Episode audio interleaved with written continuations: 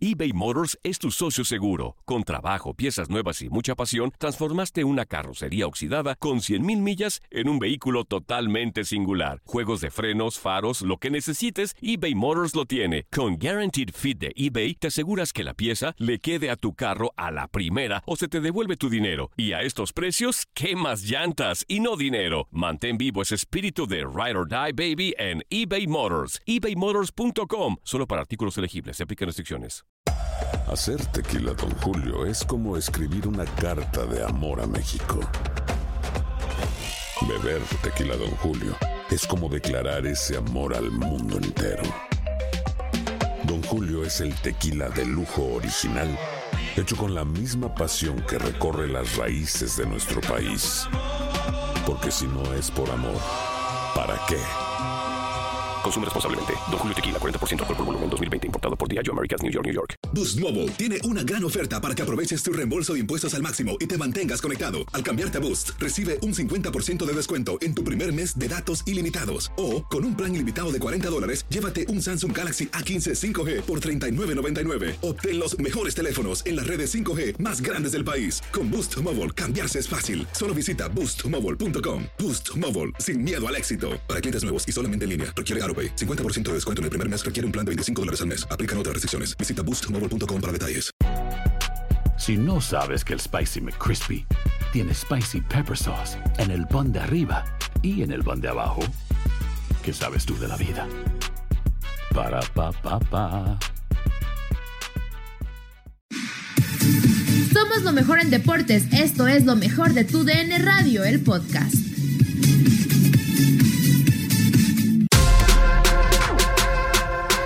En lo mejor de tu DN Radio, Juan Carlos el Negrito Medina nos cuenta sus experiencias en Atlas, América, Monterrey, San Luis y Tijuana. Hola Jorge, buenos días, un gusto saludarlos y muy agradecido por, por este recibimiento. La verdad que eh, me hacen el día, voy, voy aquí amaneciendo con mis hijos en clases y gracias por este recibimiento. La verdad se me enchinó la piel, un gusto saludarlos a todos en el programa. No, al contrario, al contrario, es un gusto tenerte aquí con nosotros y platicar un poquito acerca de tu carrera, de tu actualidad y, pues del fútbol en general. ¿Qué te parece si empezamos esta plática? Yo en lo personal, este, jugaste en dos equipos en donde tenían una rivalidad muy específica con un equipo de Guadalajara, que son las Chivas. Jugaste primeramente con el Atlas y jugabas un clásico ahí. Después jugaste con las Águilas del América y también tenías otro clásico ahí. ¿Qué clásico representaba más para ti, el de Atlas o el de América? Eh, la verdad, Jorge, los dos. La verdad que, bueno, me acostumbré y crecí con el de Atlas. Es, un, es una realidad y te soy muy honesto, crecí con ese, empecé a entender lo que significaban esos partidos. En sí ya, ya los había visto como aficionado de niño, los, los veía, eh, me visualizaba, era mi sueño jugar un clásico. Cuando llegué a Atlas, pues ahora sí que recibí la educación recibí eh, el mensaje claro de cómo se jugaban esos partidos y, lo, y cómo se vivían y lo importante que eran para la institución y para la afición. Y bueno, ya después con América eh, fui a, a revivirlo, otro tipo de clásico, porque son totalmente diferentes, es una realidad. El clásico tapatío, a, a pesar de que es el más antiguo, se juega ahora sí que nada más el orgullo estatal, el orgullo de Jalisco y el otro no, el otro es más a nivel nacional, América Chivas tiene otro entorno a nivel nacional, internacional y eso es lo que lo hace, los hace diferente, pero la verdad que, que la verdad que es un orgullo y, y muy agradecido con Dios de permitirme y haberme dado la dicha de poder vivir este tipo de partidos. Negrito, muy buenos días, soy Zuli Ledesma, un gusto saludarte, a la vez agradecerte por ese gran apoyo que tuvieron, ¿eh? Junto con la generación eh, de los rojinegros en ese partido contra la, las leyendas de Chivas y preguntarte, ¿qué equipo, qué institución sentiste más? Eh, ¿Las Águilas del América, los Cholos de Tijuana o los rojinegros del Atlas? Hola, profe, no, no, no agradezca nada, al contrario, agrade agradecido nosotros de, de su amistad y, y, agradecido con Dios de, de, tenerlo aquí con nosotros, poderlo saludar, que esté con su familia, que esté muy bien. Eso la verdad que, que me da mucha satisfacción escucharlo y, y bueno, siempre agradecido con Dios por haberlo sacado adelante esa situación. Le mando un abrazo, la verdad, mucho estima. Gracias, gracias. A su familia. Cuídeseme mucho. Y bueno, no, profe, pues eh, todos, ahora retirado, ya pienso las cosas diferentes. Le soy honesto, la verdad que sería muy injusto de mi parte decir que a uno más, a otro menos.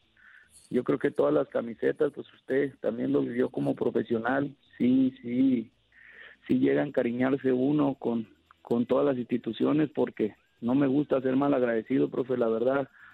No quiero decir que a unos más, otros menos, sí vive ciertas cosas en, en algún equipo, como en América, la verdad, pues el campeonato, el momento de la selección, cuando nos tocó vivirlo en la selección, pues te marca, pero también en Atlas me tocó vivir etapas muy bonitas, jugar Libertadores, eh, salvarnos eh, de, un, de un descenso, entonces son cosas que te van marcando, se te van te van dando una identidad, te van dando una experiencia y, y bueno, yo creo que todas esas vivencias, Cholo, San Luis, San Luis me ayudó a recuperar mi nivel, a recuperar mi confianza, a recuperar mi fútbol. Es de esa manera que regreso a, a América, Monterrey me tocó vivir mi primera experiencia, a lo mejor no en la cancha, pero como, como el campeonato. Entonces de todos tengo bonitos recuerdos. En Cholos fuimos a jugar el descenso y acabamos jugando dos semifinales, nos quedamos ahí con la espinita jugando una final. O sea, todos en, en cualquier equipo que le digan Lobos, pues bueno, me tocó vivir el descenso, pero no por eso queda de lado, al contrario, son experiencias y cosas que te van dando una madurez, te van dando una experiencia, vas viendo las cosas de diferente manera, a veces buenas, a veces malas, pero a todos les guardé un gran cariño. Como le digo, se me haría, injusto decir un nombre, pero bueno, si me usted me, me, me dice cuál de Atlas y, y América creo que fueron los que más me, me marcaron por el tiempo en que duré en las instituciones, por lo que me tocó vivir. Entonces no, no quiero ser eh, irrespetuoso con las demás instituciones, pero sí Atlas y América fueron los dos equipos que más, más me marcaron en, en mi trayectoria.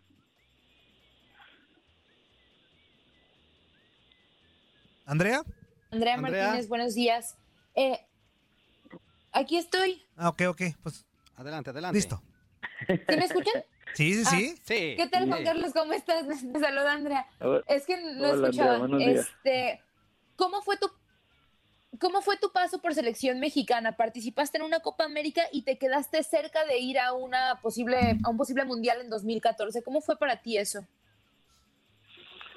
Eh, pues el momento que me tocó vivir ahorita, mencionándolo con el profe Zuli, la verdad que fue un momento muy espontáneo, sinceramente soy, me gusta decir las cosas como son, fue un momento muy espontáneo, muy, muy rápido, me pasó ese, ese momento, lo disfruté muchísimo, como a la vez también me marcó muchísimo por lo de mi lesión, hubiera querido eh, que fuera más largo el vivir, el estar en selección, la verdad que aunque fue muy muy muy pasajero no fue no fue largo como otros colegas compañeros viven lo que es estar en selección a lo largo de su carrera todos quisiéramos que fuera de esa manera pero siempre el estar en la selección créeme lo que es lo mejor que le puede pasar a un, a un futbolista yo creo que el ponerte esa camiseta el tener la oportunidad de de poder jugar un mundial el poder jugar la Copa América todas esas experiencias eh, de hecho, un partido amistoso se vive de una manera como no te imaginas. Yo, la verdad, lo único que,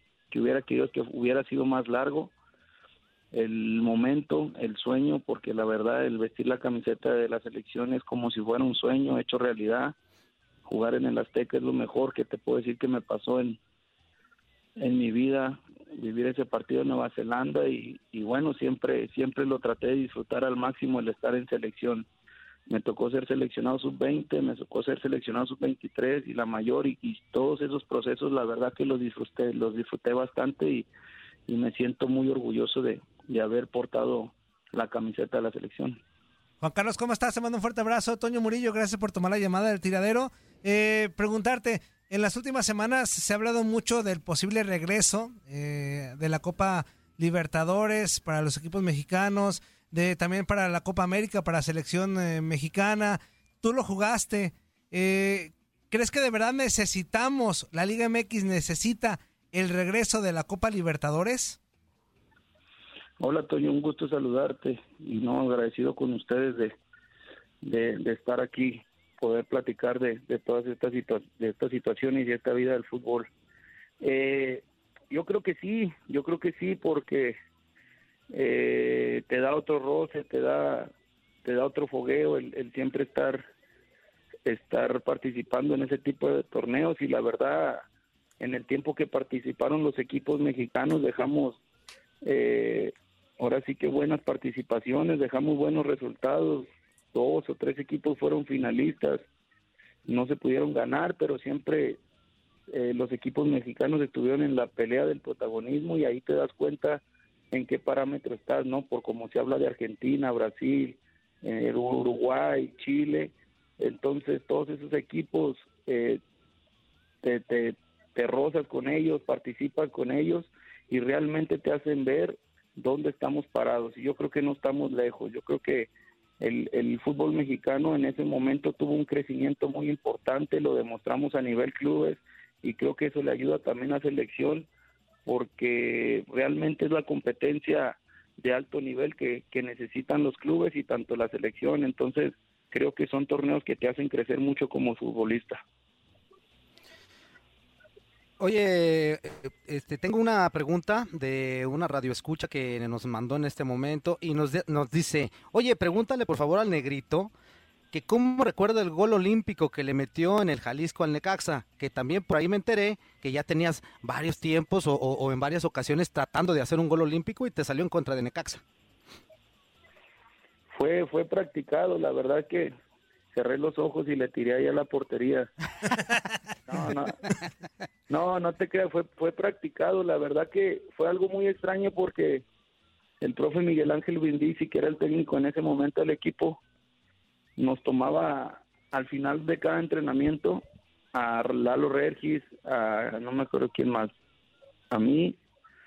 Y nos, él nos decía si nuestros compañeros que tiráramos a gol, que todos los tiros de esquina tiráramos a gol, que no, que no buscáramos a nuestros compañeros. Entonces sí se venía practicando, sí los venía practicando porque era una indicación del profe. De hecho en el entrenamiento me salió una vez como dos o tres seguidos y el profe me decía, tú tira gol, tú tira gol, no te preocupes. Si te pasas, si te equivocas, no pasa nada. Entonces creo que las cosas salen por la confianza que te da el técnico, más aparte que, que bueno, que te atrevas a hacerlas. Y yo me acuerdo ese partido entré de cambio y pues el profe tenía mucha confianza en mí, la verdad que fue un gran también un técnico que, que me ayudó muchísimo en su momento. Y bueno, fuera el primer tiro de esquina, creo que era de las primeras pelotas que tocaba. Y pues no lo dudé porque yo tenía la indicación de él sin que él me lo hiciera en el campo que tenía que tirar, tiré y después fuimos a jugar a, se da el gol y después fuimos a jugar a Chile contra Colo Colo y pues yo venía con esa confianza de, que había sido el gol olímpico y también le pegué gol y casi entra, me lo quitó Coloto, la metió en la línea, pero son cosas que, que veníamos practicando y cosas que, que nos las pedía el, el, profesor Miguel Ángel Indici en su momento. Pero bueno, ¿qué te puedo decir? La verdad que en ese momento no me caía al 20 lo que significa un gol olímpico hasta el día de hoy que toda la gente lo recuerda y, anda uno por la calle. Ahorita no, bueno, pero días atrás, meses atrás que andábamos, la gente siempre te recuerda por ese gol y bueno, como que ya después de, vivir todo eso te cae el 20 del, del significado que tiene el hacer un, gol como, como, como el de esa noche. Oye, Negrito, eh, platícanos un poquito la experiencia y el sentimiento. De repente te subes a la escalerita de fuerzas básicas y en un momento dado ya estás eh, siendo parte de un representativo nacional en un Mundial Sub-20, como fue tu caso, ¿no? Sí, así, así fue. Eh, fue un proceso largo, yo siempre lo platico y fue una realidad de que en ese momento eh, me estaba llegando a mí la desesperación. Eran momentos de que pues el profe Zuli te lo puede decir con toda la experiencia que tiene. Cuando estás en básicas, te hacen la mentalidad de que a los 17, 18 años tienes que debutar, si no, eh, ya era muy difícil que te tomaran en cuenta para una primera división. Entonces yo estaba a punto de cumplir 19 años y yo sentía que se me pasaba el tren y bueno, yo muchas veces quise en ese momento tirar la, la toalla regresarme a mi tierra, a estudiar, a, a trabajar, no sé, y me llega la oportunidad de estar en, en la selección, un partido amistoso en la segunda división de Atlas contra la sub-20. Eh, tenía la oportunidad de mostrarme, de hacer las cosas bien, de esa manera lo tomé, me mentalicé y, y creo que de ahí fue el, el arranque para buscar mi sueño, que era debutar en primera división y, así fue de esa manera. De un partido amistoso se me da una convocatoria para ir a un partido México-Estados Unidos en Miami sub-20 me va bien, hago un gol y de ahí el profe Lalo Regis, pues bueno, ya no me dejó de convocar. Nos vamos al Mundial, fuimos al torneo de Tulón, regresando me, me fue bien en lo personal, regresando me convoca Ricardo a la sub-23, a unos panamericanos.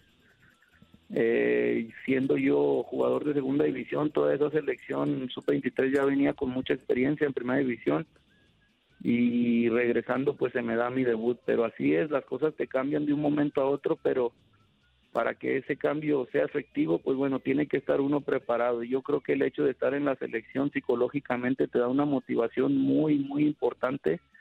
La selección te da una preparación, una madurez muy importante para, para las cosas que se avecinan y en ese momento creo que yo venía muy bien psicológicamente, muy motivado.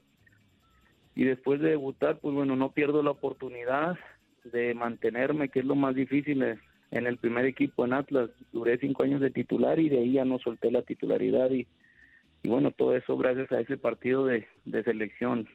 Se, se, se escucha muy rápido, pero no, creo que sí fueron dos o tres años de estar activo entre selección y equipo, en el cual hasta la familia dejas de ver por por cumplir ese sueño, por estar de selección al equipo, te pierdes vacaciones, te pierdes muchas cosas, pero pues es lo que aspira uno, es lo son tus sueños y son los, los esfuerzos y, y, y sacrificios que, que, que, te que te exige el fútbol para poder lograr todo lo que quieres lograr en, en ese momento.